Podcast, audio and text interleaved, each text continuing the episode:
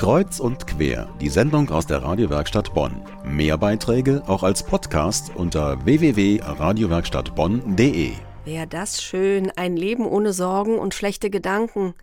Vielleicht kann die Amerikanerin Byron Katie dabei helfen. Sie ist Lehrerin, Bestsellerautorin und Erfinderin von The Work. Das ist eine Methode, durch die man von Zweifeln und Sorgen befreit wird.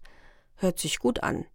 Sie geht davon aus, nicht die Dinge selbst sind die Ursachen der Probleme, sondern das, was wir über sie denken. Wenn wir unsere Gedanken also unter Kontrolle bekommen, dann ist alles wieder okay. Angestauter Stress löst sich im Nichts auf. Oder nicht? Meine Kollegin Patricia Guzman hat Christel Messing befragt.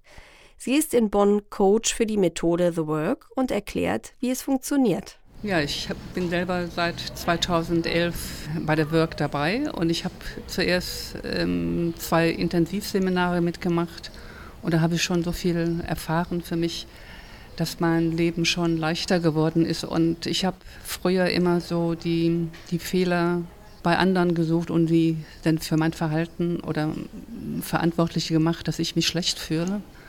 Und je mehr ich und tiefer in die Work eingestiegen bin, konnte ich das denn ganz gut bei mir erkennen, meine Unzulänglichkeiten und meine Fehler. Laut der Autorin Byron Katie kann man im Leben zwischen drei verschiedenen Angelegenheiten unterscheiden. Gottes Angelegenheiten, meine Angelegenheiten und deine Angelegenheiten.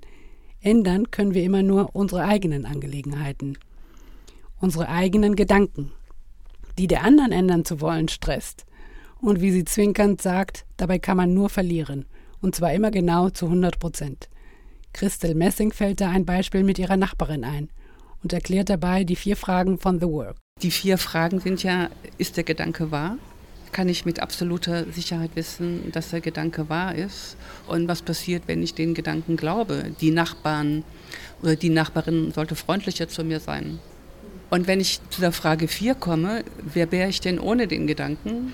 Ist mir das vollkommen egal, wie die Nachbarin ist. Und dann bin ich bei mir und es ist alles in Ordnung? Alles in Ordnung klingt immer beruhigend, aber der Weg dahin kostet einiges an mentaler Kraft.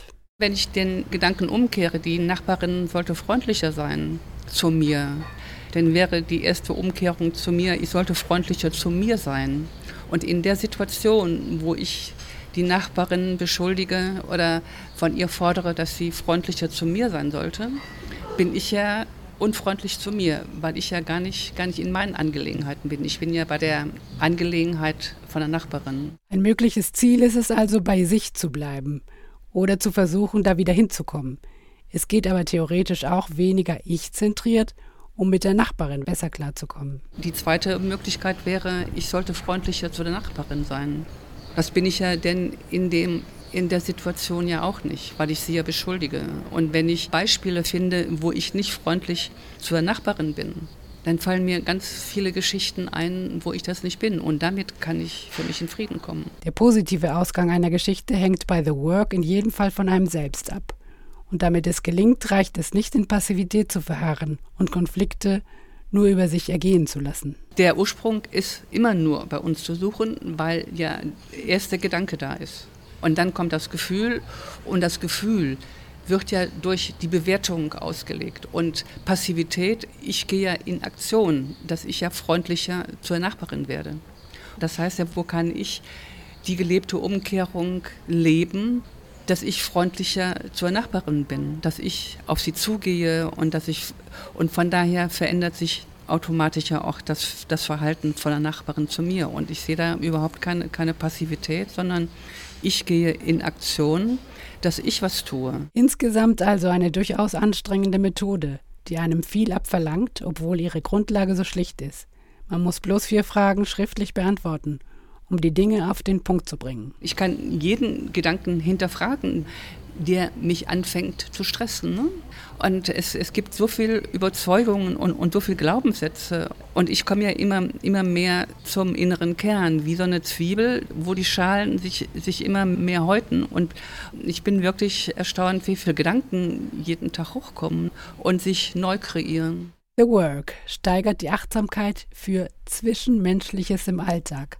Ein Programm, das mittlerweile sogar in Gefängnissen zum Einsatz kommt bei Bildungsurlauben oder auch bei der Kindererziehung, wenn es da im Bilderwurf plötzlich heißt, vier Fragen, die dich wieder lächeln lassen. Das war ein Beitrag zu The Work, das Gedankenmodell, das Kummer und Sorgen vertreiben kann. Erfunden hat's die Amerikanerin Byron Katie. Und die stellt The Work übermorgen sogar selbst in der Stadthalle Köln-Mühlheim vor. Wer also noch skeptisch ist und sich das mal näher anschauen will, tut das am besten am Dienstag in Köln. Mehr über The Work lässt sich natürlich auch von Christel Messing in Bonn erfahren. Ihre Termine haben wir bei uns verlinkt. Alles unter medienwerkstattbonn.de